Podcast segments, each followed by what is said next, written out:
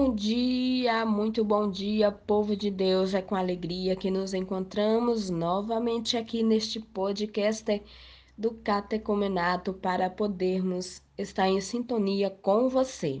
Queremos, neste momento de encontro, falar e refletir sobre a palavra de Deus. É isso aí, a palavra de Deus que orienta a nossa vida, que nos conduz a realizar a vontade do Pai. Te convido neste momento a estar em sintonia aqui conosco para partilharmos e celebrarmos né, esse momento de encontro conosco, com Deus e com cada um de vocês nas respectivas casas, na missão que vocês desenvolvem. Agora iniciamos um novo tempo, num caminho em que estamos percorrendo. Tratamos de um período no qual aprofundamos a nossa fé, conhecendo Deus melhor e o seu plano de amor e salvação para a humanidade. E procuremos nos aproximar cada vez mais de Jesus, escutando Sua palavra. Crescendo em nossa oração, descobrindo os valores do Reino de Deus, que procuraremos vivenciar em nosso cotidiano. Para começar esse caminho é necessário ouvir a voz do Senhor. E hoje, refletindo sobre Sua palavra, vamos estar atentos ao que ele pede de nós. Certamente você já recebeu uma carta, um cartão, um e-mail, não é isso mesmo?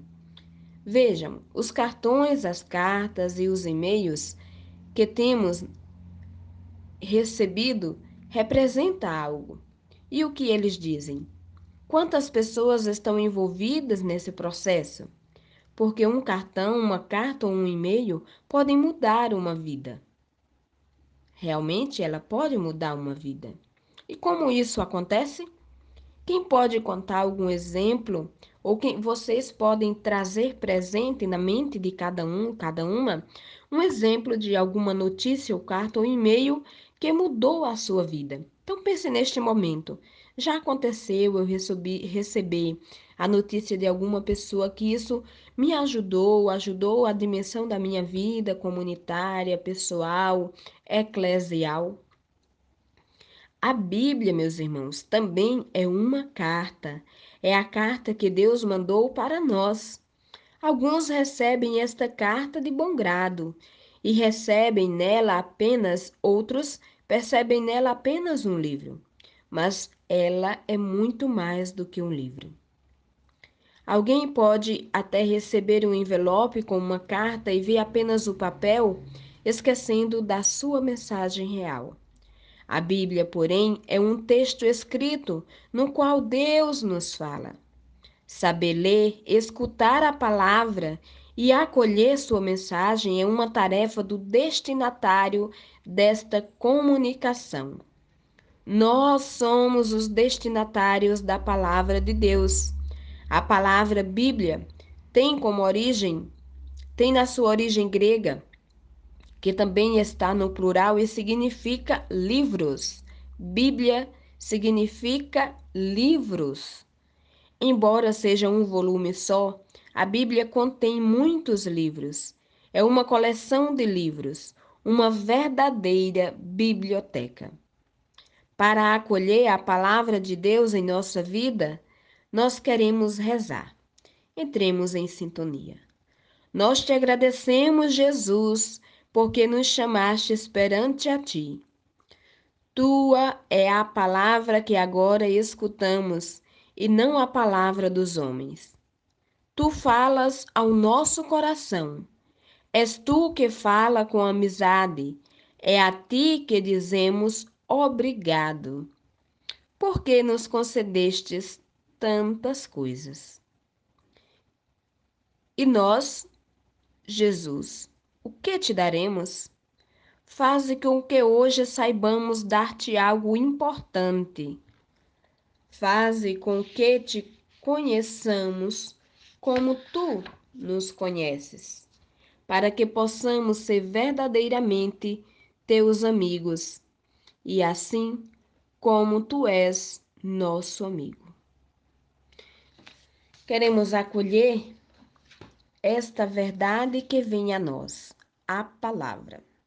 A palavra de Deus que vem a nós.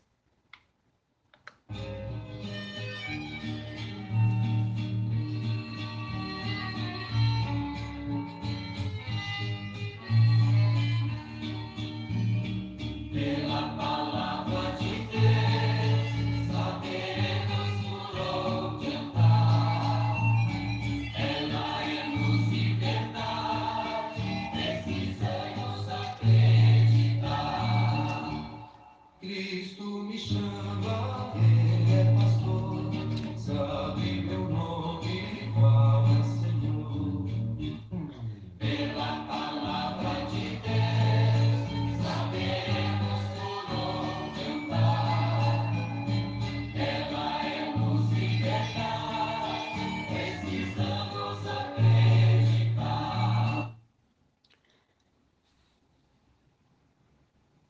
Nós temos hoje para nossa reflexão a segunda carta a Timóteo, capítulo 3, versículo 15 a 17.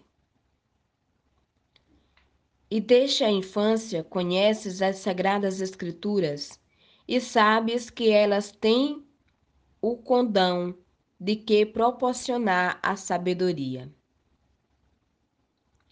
que conduz à salvação pela fé em Jesus Cristo. Toda a Escritura é inspirada por Deus. É útil para ensinar, para repreender, para corrigir e para formar na justiça. Por ela, o homem de Deus se torna perfeito, capacitado para toda boa nova.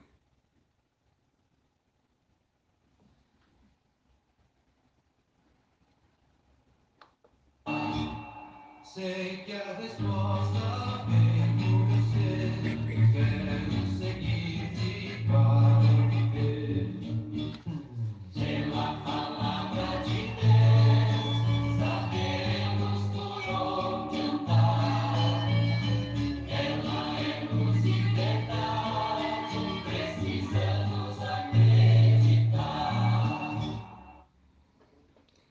Ela é luz e verdade, precisamos acreditar.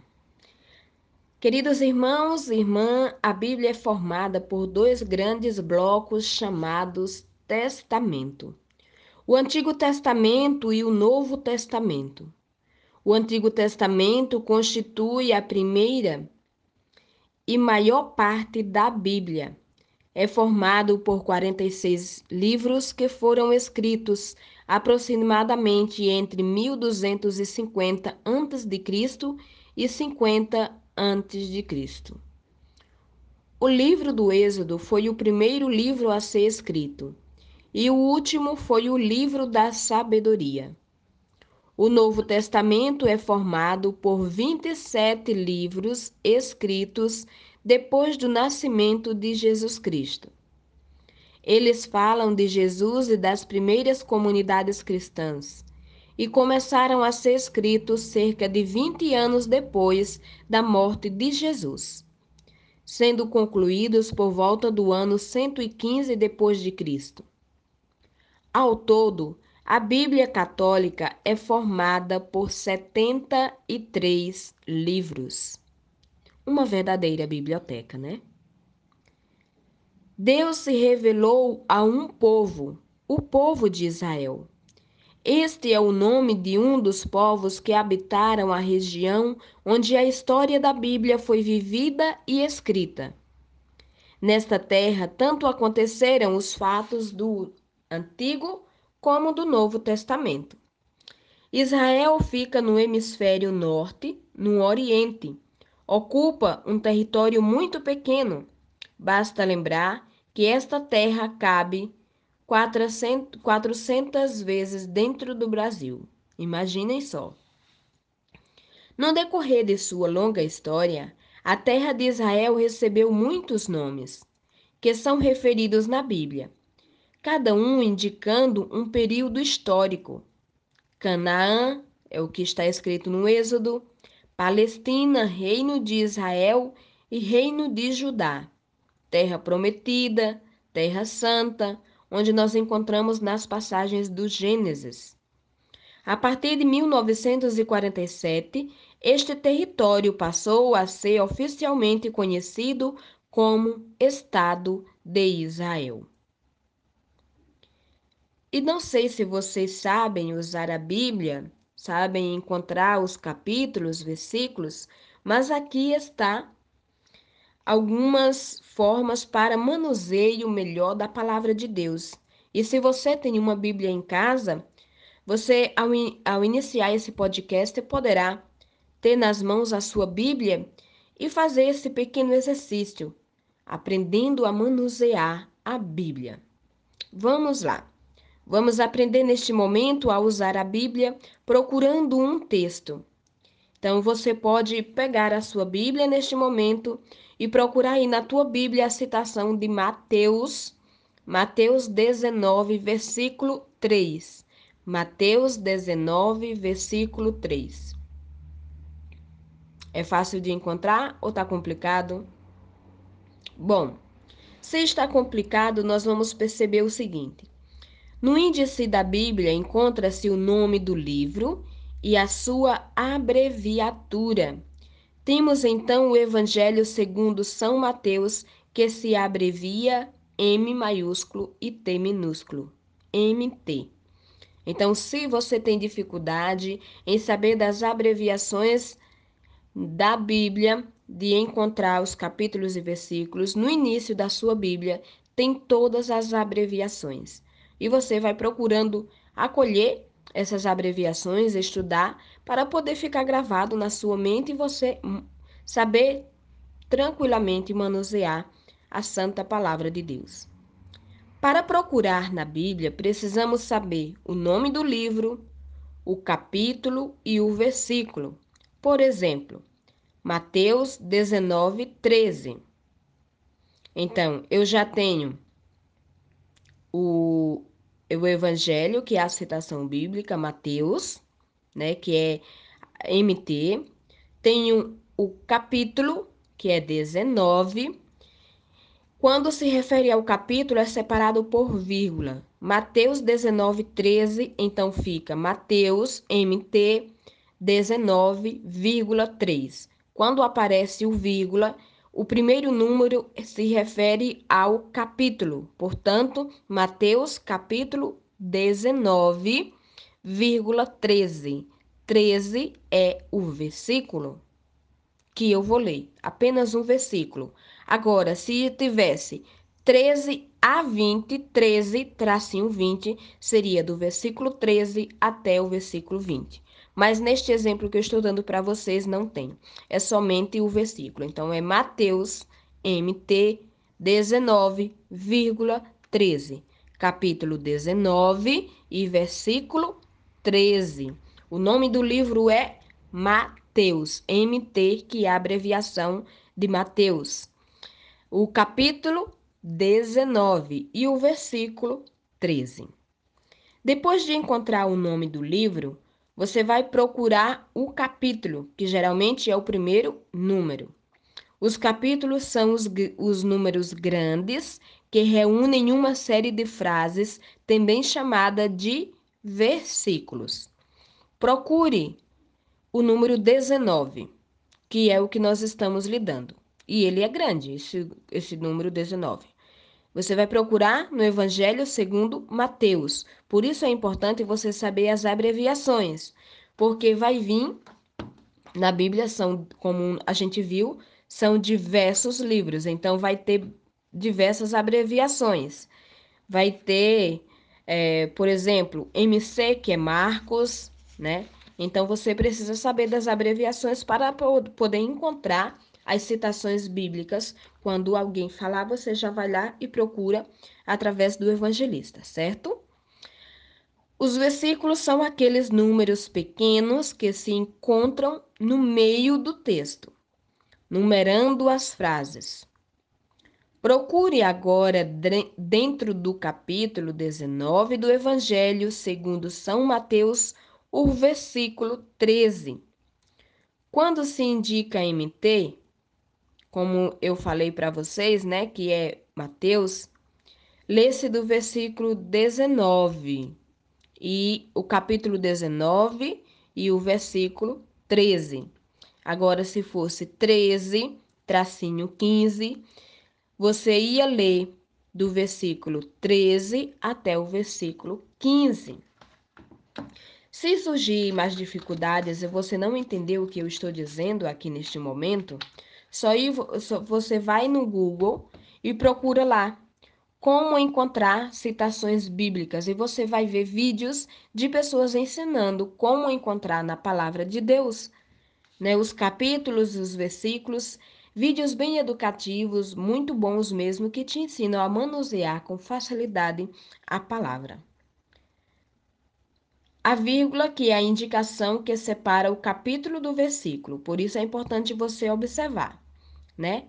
Mateus, capítulo 19, vírgula 13.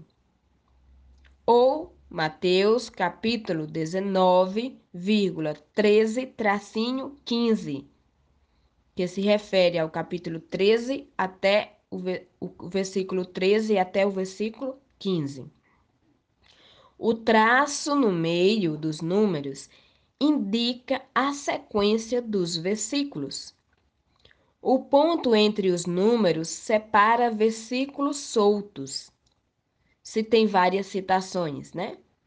Como, por exemplo, GN 17,4. O que isso significa? Se você quiser anotar, até pode anotar aí no teu caderno, em algo para depois você procurar esses textos. G G maiúsculo, N minúsculo, 17,4. O que quer dizer? Vou, vou dizer todas as citações e depois dizer o que significa. E maiúsculo e X é X 20,1 tracinho 3. Repetindo, E maiúsculo, X minúsculo 20,1 tracinho 3. Outro. MT, o M sempre maiúsculo, né? M, M maiúsculo, T minúsculo, 8,1 tracinho 4. M maiúsculo, C minúsculo, 1,1 16 tracinho 20. Agora vamos lá. Quem não sabe o que isso significa, vamos lá. O GN refere-se à citação bíblica de Gênesis, do livro Gênesis. GN é a abreviação do livro do Gênesis. 17,4 se refere 17 capítulo e o 4 o versículo. Ou seja, aí só está sinalizando um versículo que é o versículo 4. Aí temos o livro do Êxodo, né? É, o EX é o livro do Êxodo. Abreviação EX. 20 é o capítulo. 1 é versículo e o tracinho, olha a diferença do tracinho, tracinho 3 Significa o quê? Que eu vou ler Êxodo, capítulo 20, versículo 1 a 3. O próximo, o MT. MT é abreviação de Mateus. O 8 é o capítulo, vírgula, 1 tracinho 4. O 1 é o versículo inicial e o 4 é o versículo final. Portanto, eu irei ler Mateus 8, versículo 1 a 4. E por fim temos MC, que é a abreviação de Marcos. Temos Marcos 1, vírgula 16, tracinho 20. Um capítulo, então eu vou ler Marcos 1, capítulo 1, versículo 16 a 20. Deu para entender, meus amores? Se não deu, qualquer dúvida, vocês só irem procurar, tá certo? E praticar, o importante é praticar. Quanto mais você pratica, quanto mais você pega a palavra de Deus e vai procurando entendê-la, vai procurando conhecer, porque nós não amamos aquilo que não conhecemos, não é verdade? É preciso a gente conhecer algo para saber se ama. Eu não posso dizer eu amo a palavra de Deus se eu não conheço. Então é preciso conhecer, é preciso manusear, é preciso adentrar nesta palavra para termos a mensagem da boa nova, para sabermos a cada dia tem pessoas que todos os dias ou no final do dia escolhem um versículo, pega lá um capítulo, uma citação bíblica, né? Para poder lhe ajudar na caminhada. Isso é muito importante, nos ajuda muito.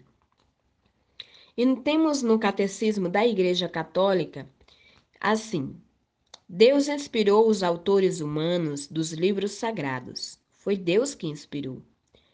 Na redação dos livros sagrados, Deus escolheu homens dos quais se serviu, fazendo-os usar suas próprias faculdades e capacidades, a fim de que, agindo Ele próprio neles e por meio deles, escrevessem como verdadeiros autores, tudo e só aquilo que ele próprio queria. Os livros inspirados ensinam a verdade. Portanto, já que tudo que os autores inspirados afirmam precisa ser considerado como afirmados pelo Espírito Santo. Deve-se confessar que os livros da Escritura ensinam com certeza, fielmente, sem erro, a verdade que Deus, em vista de nossa salvação, quais fosse consignada nas Sagradas Escrituras. Todavia, a fé cristã não é uma religião do livro.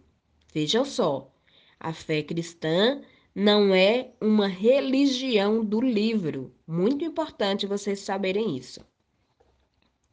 O cristianismo é a religião da palavra de Deus, ou seja, nós não temos apenas um livro na nossa casa, mas nós temos a palavra de Deus.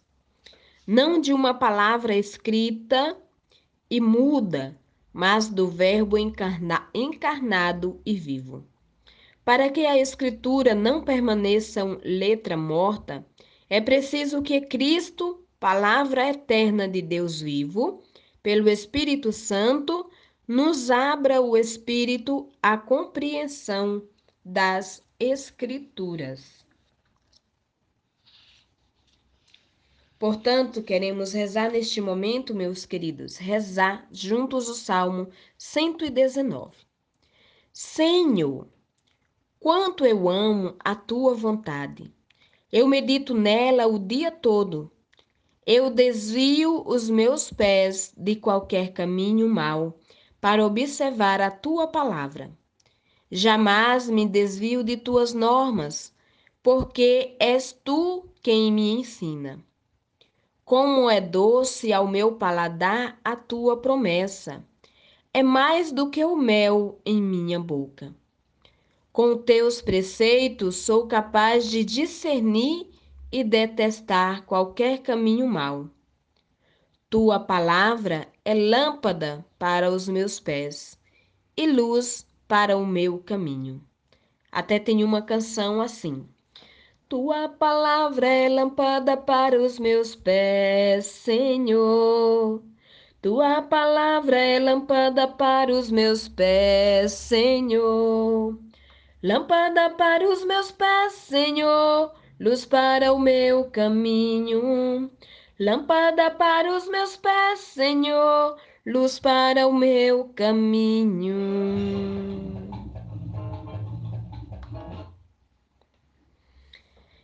Para viver a palavra durante a semana, você tem esta missão de localizar, de ler e de transcrever o texto que você achar mais apropriado escolher para refletir a voz de Deus no seu cotidiano. Então, você vai pegar a sua Bíblia, escolher qualquer texto para poder te ajudar na meditação do teu dia. Para o próximo encontro, nós vamos revisar o lugar onde se encontra a palavra de Deus, a Bíblia e a tradição. O que Jesus transmite aos apóstolos é determinante para os seguidores de Cristo e para aumentar a sua fé. Assim, A Igreja, na sua doutrina, vida e culto, conserva e transmite a todas as gerações tudo aquilo que os apóstolos receberam e ensinaram. Essa tradição apostólica progride na Igreja sobre a assistência do Espírito Santo. E agora vamos responder a estes questionamentos. Te convido. Por que não somos apenas uma religião do livro? Lembra o que falamos antes? Por quê? Então, se vocês têm dúvida, volte esse podcast para ouvir novamente. O porquê que nós não somos apenas a religião do livro. Outra pergunta: o que significa dizer que somos religião da palavra de Deus? Em que livro e palavra se diferenciam? Onde se encontra a palavra de Deus? Meus irmãos, muitas vezes pensamos que a palavra de Deus é apenas o livro da Bíblia, as Sagradas Escrituras. É preciso, porém, ampliar essa compreensão. Palavra é verbo, no grego é logos. Se lermos o primeiro capítulo do Evangelho de São João, encontraremos o, o Verbo que estava junto de Deus. O Verbo era Deus, e o Verbo se fez carne e habitou entre nós. O Filho é o Verbo do Pai e é Deus igualmente. Ele se fez carne no seio da Virgem Maria. Assim, a expressão Palavra de Deus acaba indicando aqui a pessoa de Jesus Cristo, Filho eterno do Pai, que se fez homem. A palavra de Deus se encontra também na pregação dos apóstolos que transmitiram tudo o que receberam de Jesus e anunciaram a boa nova da salvação a todos os povos. Apesar da fé cristã não ser uma religião do livro, o cristianismo é a religião da palavra de Deus. A, o cristianismo é a religião da palavra de Deus, não de uma palavra escrita e muda, mas do Verbo encarnado e vivo. E aqui, queridos, nós vamos concluindo vamos concluindo este nosso encontro. Espero que você tenha gostado de refletir, de conhecer um pouco da palavra de Deus, que é muito importante. E agora nós iremos concluindo este momento de encontro. Desde já agradeço a você, agradeço a você a sua presença, a sua companhia, a sua comunhão. Que Deus te abençoe, que Deus esteja ao teu lado para te acompanhar, dentro de ti para te encorajar, à tua frente para te guiar, abaixo de ti para te amparar, atrás de ti para te proteger e acima de ti para te abençoar. Ele que é Pai, Filho e Espírito Santo. Tudo de bom na vida de cada um e vamos sempre mais buscar na palavra de Deus os ensinamentos, as regras essenciais para vivermos sempre mais em busca da verdade e da felicidade em Cristo. Tudo de bom, bom final de semana e a graça de Deus te acompanhe hoje e sempre. Muito, muito obrigada por estar aqui comigo.